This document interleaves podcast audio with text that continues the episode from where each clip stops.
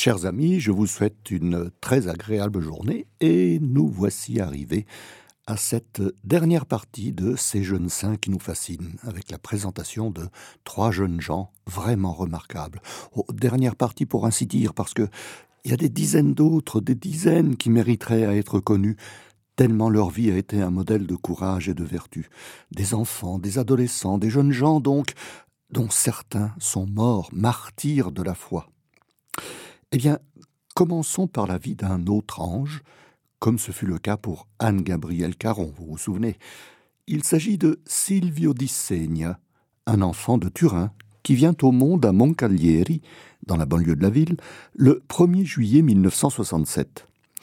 C'est le premier enfant de Ottavio di Segna, qui travaille à l'usine de voitures Fiat, et de Gabriella Lamartignon, secrétaire, tous deux originaires de Vénétie, et de ce fait, ils ont une profonde vénération pour le pape Saint Pidis, lui aussi vénitien, et dont une statue se trouve dans la petite chapelle près de leur habitation à Poirino, dans la banlieue de Turin. C'est dans une atmosphère de grande piété qu'il est élevé, ainsi que son petit frère Carlo, et tous les deux font ensemble leur première communion dans la chapelle de Saint-Pidis le 7 septembre 1975. Silvio manifestait déjà une grande ferveur lorsqu'il récitait ses prières.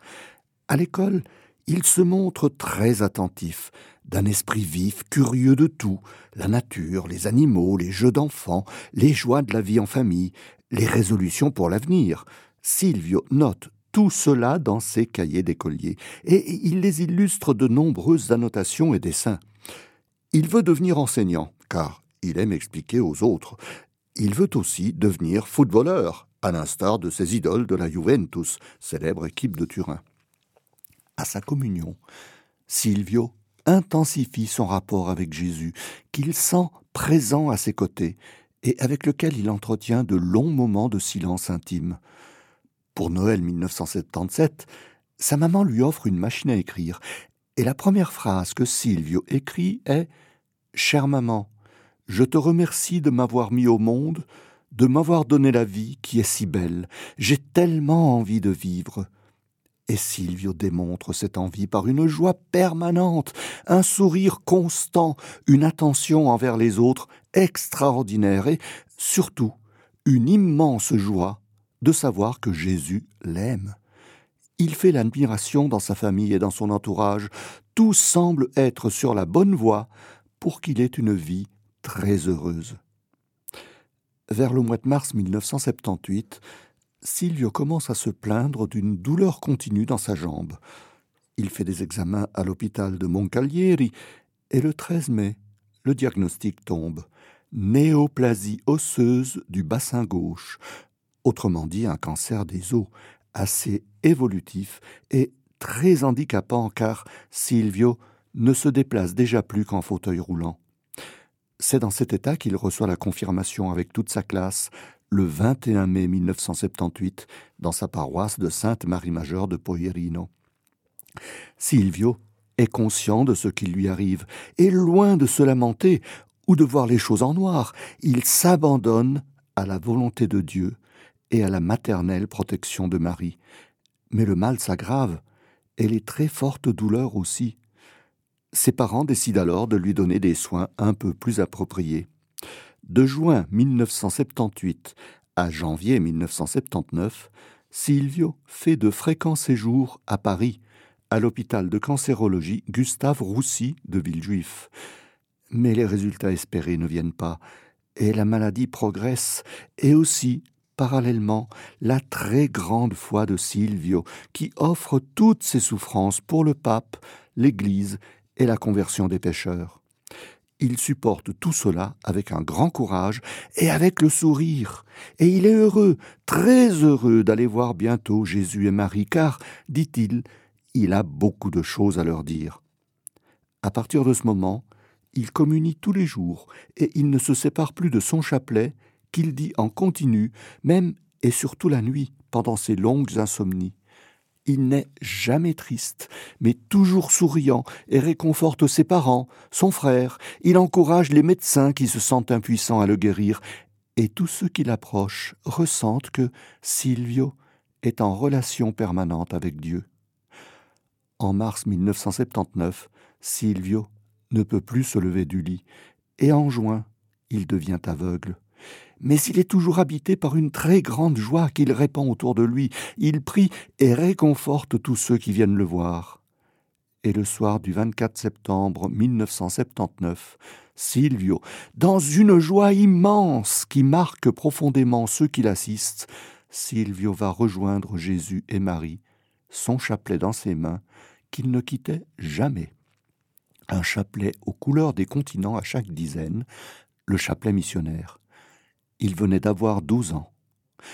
Ses funérailles sont suivies par toute la petite ville, qui le considérait déjà il piccolo santo, le petit saint, et Silvio fut enseveli dans le cimetière de Poirino. C'est en 1995 que s'ouvre le procès en canonisation de Silvio, procès qui aboutit en 2014 le 7 novembre, le pape François, au vu de l'héroïcité des vertus de Silvio d'Issegna, le proclame vénérable. Le 23 novembre 2019, son corps est exhumé et translaté dans son église paroissiale de Poirino. Eh bien, chers amis, invoquons Silvio pour qu'il nous donne cette joie de faire la volonté de Dieu, de participer à l'Eucharistie et surtout de prier le chapelet, l'arme la plus puissante pour lutter contre le mal. Voyons maintenant une très belle âme, celle de Chiara Luce Badano, une âme simple, mais radieuse, lumineuse, très joyeuse. Chiara est née à Sassello, dans la province de Savona, en Ligurie, le 29 octobre 1971. Ses parents sont de conditions modestes. Maria Teresa Caviglia est une maman très attentive, et son père, Ruggero Badano, chauffeur poids lourd, a longtemps prié pour avoir un enfant, et Chiara, née après onze ans de mariage, vient illuminer ce couple très pratiquant qui élève leur fille unique dans les valeurs chrétiennes. Chiara a bon caractère, très douce, extravertie, généreuse, mais aussi très décidée et un tantinet autoritaire. À l'âge de quatre ans, sa maman lui fait remarquer qu'elle a beaucoup de jouets et qu'elle pourrait en donner un peu aux enfants qui n'en ont pas. Non, dit Chiara, ce sont mes jouets.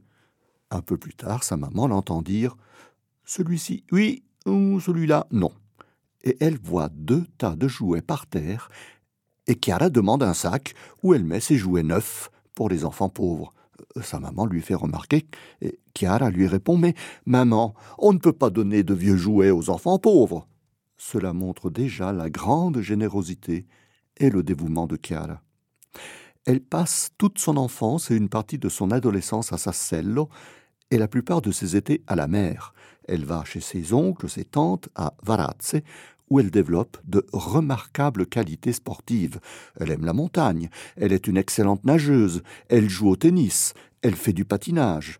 Une adolescente qui respire la vie à plein poumon. À l'âge de 9 ans, elle va faire une rencontre décisive. En avril 1981, elle se rend à Rome avec ses parents au Family Fest, une grande rencontre internationale du mouvement des Focolari, fondé en 1943 par Chiara Lubic, mouvement qui se base sur la nouvelle évangélisation et la fraternité universelle. Chiara est fascinée par ce qu'elle voit et ce qu'elle entend. Elle découvre que Dieu nous aime d'un immense amour. Cela va bouleverser toute sa vie, non seulement dans les rapports avec sa famille, mais aussi avec ses amis et ses camarades de classe. Chiara est émerveillé par la fraternité qui règne entre les membres du groupe, par son caractère universel et par la façon dont ils mettent en pratique les valeurs évangéliques. Elle écrira plus tard J'ai redécouvert l'Évangile, j'ai compris que je n'étais pas une chrétienne authentique parce que je ne le vivais pas. Maintenant, je veux faire de ce livre magnifique mon unique but dans ma vie. Je ne veux pas et je ne peux pas rester analphabète d'un si extraordinaire message. Comme il a été pour moi assez facile d'apprendre l'alphabet, il en doit d'être de même pour apprendre à pratiquer l'Évangile et à le vivre. C'est ce que Chiara va faire toute sa vie, dans les moments de joie et de sérénité, mais surtout lors des épreuves qui ne vont pas tarder à apparaître, à commencer par ses études qu'elle fait à Savona. Elle a une ou deux amies dans sa classe, mais elle ressent une certaine hostilité de la part de ses autres camarades, qu'il appelle la Sainte Nitouche. Pourtant, Chiara évite de parler de sa foi, car elle sait très bien que la société dans laquelle elle vit est une société sans Dieu. Mais c'est par son humilité, sa bonne humeur, sa joie de vivre, sa spontanéité, sa générosité, malgré les sarcasmes dont elle est victime, qui la feront admirer progressivement. Chiara est disponible pour tout le monde, ses camarades de classe, ceux qui sont isolés, ses amis de sa selle qui viennent lui confier leurs petits problèmes lorsqu'elle revient pour les vacances, les inconnus qu'elle rencontre lorsqu'elle rentre du lycée, sans abri, clochards, mendiants, pour lesquels elle a une grande sollicitude. Ceci, tout en faisant face avec sérénité aux quelques déceptions de la vie, comme une amourette passagère à laquelle elle croyait mais qui l'a profondément déçue, ou les moqueries sournoises de ses camarades de classe, ou même et surtout le départ de sa meilleure amie et confidente, qui va faire ses études à Turin. Chiara affrontait ses difficultés en transformant la douleur en amour, et elle disait On peut toujours recommencer. Une première grande épreuve arriva en 1987 lorsqu'elle fut obligée de redoubler sa première année de gymnase, un redoublement que beaucoup jugeaient non mérité, car il était plutôt le résultat de l'incompréhension et de l'hostilité de l'une de ses enseignantes, qui n'appréciait pas la jeune fille. Chiara découvre aussi la grande difficulté d'appliquer au quotidien le message des Focolari. Néanmoins, elle entretient des liens profonds avec le mouvement et rencontre souvent de nombreux membres qui la soutiennent et qui l'encouragent. Elle a à peine quinze ans et elle commence une correspondance avec Chiara Lubick, qu'elle ne rencontrera jamais, mais dont elle dira qu'elle est sa maman spirituelle. Mais Chiara n'en est qu'au début de ses épreuves. Oh, il faudrait toute une émission pour parler de la grande spiritualité de Chiara et de la profondeur de sa foi durant toutes ces années d'épreuves. À la fin de l'été 1988, Va avoir bientôt 17 ans. Lors d'une partie de tennis, elle laisse tomber brusquement sa raquette à cause d'une violente douleur à l'épaule. Les médecins pensent à une déchirure musculaire, mais les douleurs augmentent et se diffusent à d'autres membres du corps. En janvier 1989, des examens approfondis révèlent qu'elle est atteinte d'un ostéosarcome, une forme de cancer des os parmi les plus graves et surtout les plus douloureuses. On tente une première opération à Turin. Chiara se montre joyeuse, souriante envers tous, envers tous ceux qui viennent la voir. Elle fait même de l'humour avec le personnel médical, car on lui cache la gravité de son état. Ce n'est que lorsqu'elle commence une chimiothérapie qu'elle comprend que c'est grave et que cela risque de lui être fatal. Au printemps 1989, elle revient à Sassello, mais les métastases commencent à envahir son corps. Elle est paralysée des jambes, et malgré son alitement forcé, elle veut continuer ses études par correspondance. Elle écrit à ses amis Focolari et à Chiara Lubick. Une nouvelle opération a lieu à Turin, mais sans succès. Elle reçoit la visite de nombreuses personnes, dont un ingénieur qui vit au Bénin et qui s'occupe d'un orphelinat. Chiara lui donne alors toutes ses économies pour l'aider dans sa mission. Eh bien, aujourd'hui, cet orphelinat est aussi une école qui porte le nom de Chiara Luce Badano. Elle revient à sa selle où elle confectionne de petits objets qu'elle vend pour les enfants du Bénin. Mais avant Noël, à cause des douleurs importantes, Chiara est à nouveau à l'hôpital à Turin. Elle souffre beaucoup et elle prie à voix haute. On l'entend souvent dire pourquoi, Jésus? Pourquoi? Mais si tu le veux, je le veux aussi. Au printemps, les médecins décident de la laisser rentrer chez elle, jugeant son cas sans espoir de guérison. Pendant les mois qui suivront, Chiara devient une martyre de la souffrance, une mystique de la souffrance, comme le définira un théologien. Sa foi profonde laissera échapper quelques moments de découragement où Chiara avouera qu'il est très difficile de vivre la foi chrétienne jusqu'au bout. Mais elle offre tout à Jésus, car elle croit fermement que toute souffrance offerte à Dieu porte beaucoup de fruits. ses douleurs deviennent de plus en plus fortes et, malgré cela, pour être plus unie à la passion de Jésus, Chiara arrête de prendre les antidouleurs. Chiara Lubic lui écrit alors pour lui donner un nouveau nom de Focolari, Luce, la lumière. Chiara Luce sent que sa mort est proche, et en août 1990, elle décide de donner la cornée de ses yeux, car sa maladie l'empêche de donner tout son corps à la médecine. Elle prépare alors ses funérailles, dans les moindres détails, les vêtements de ses parents, de ceux qui assisteront. Elle-même devra être vêtue de blanc, avec une ceinture rose. Elle choisit les prières, les lectures, les chants de la messe. Et le 7 octobre, vers quatre heures du matin, Chiara Luce va rencontrer son Jésus pour lequel elle a offert ses souffrances, après avoir chuchoté à sa maman Maman, au revoir.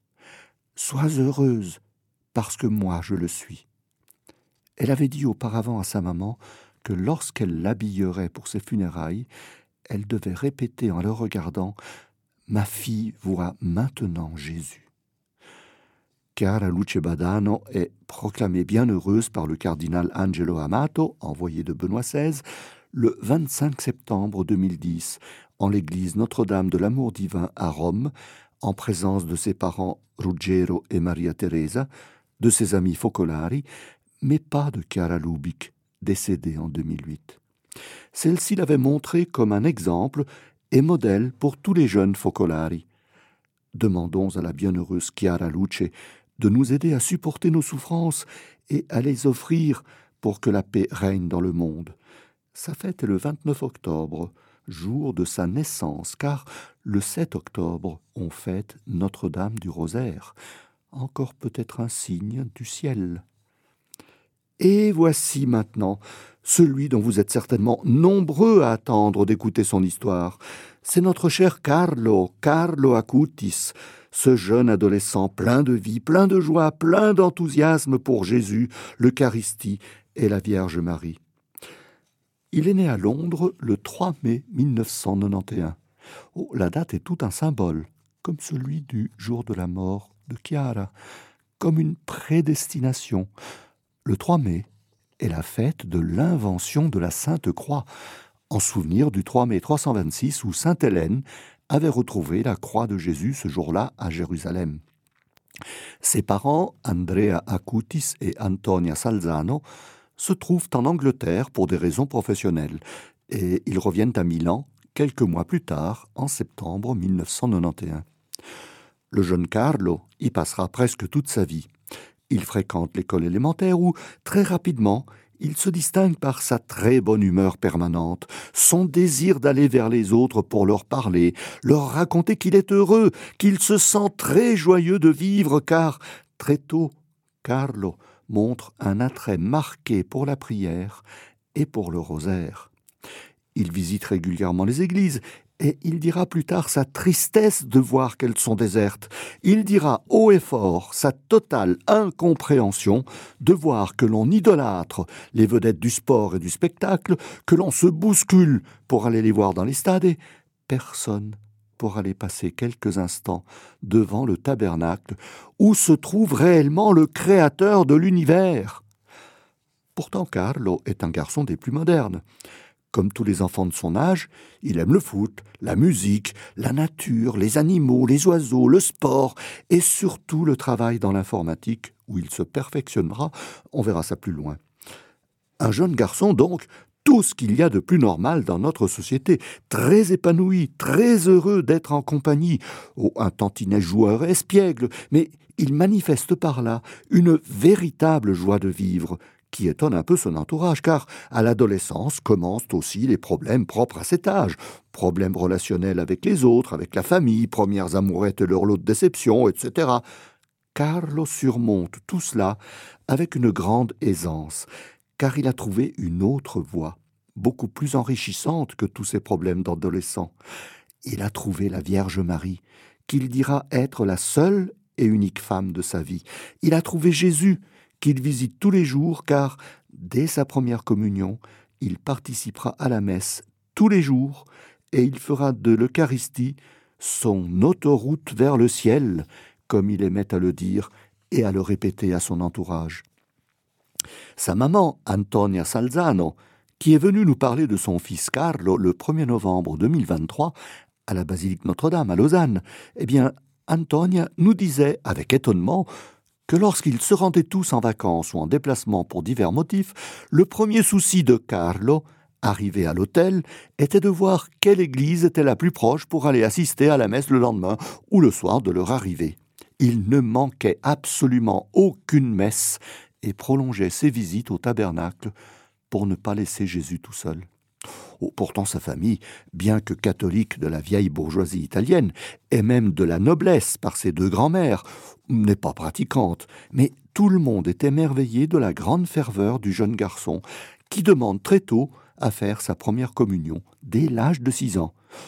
Ses parents demandent l'avis de l'ancien secrétaire de Paul VI, monseigneur Pasquale Macchi, lequel, voyant la grande dévotion et la maturité spirituelle de Carlo, l'autorise à ce qu'il fasse sa première communion, ce qu'il fait le 16 juin 1998.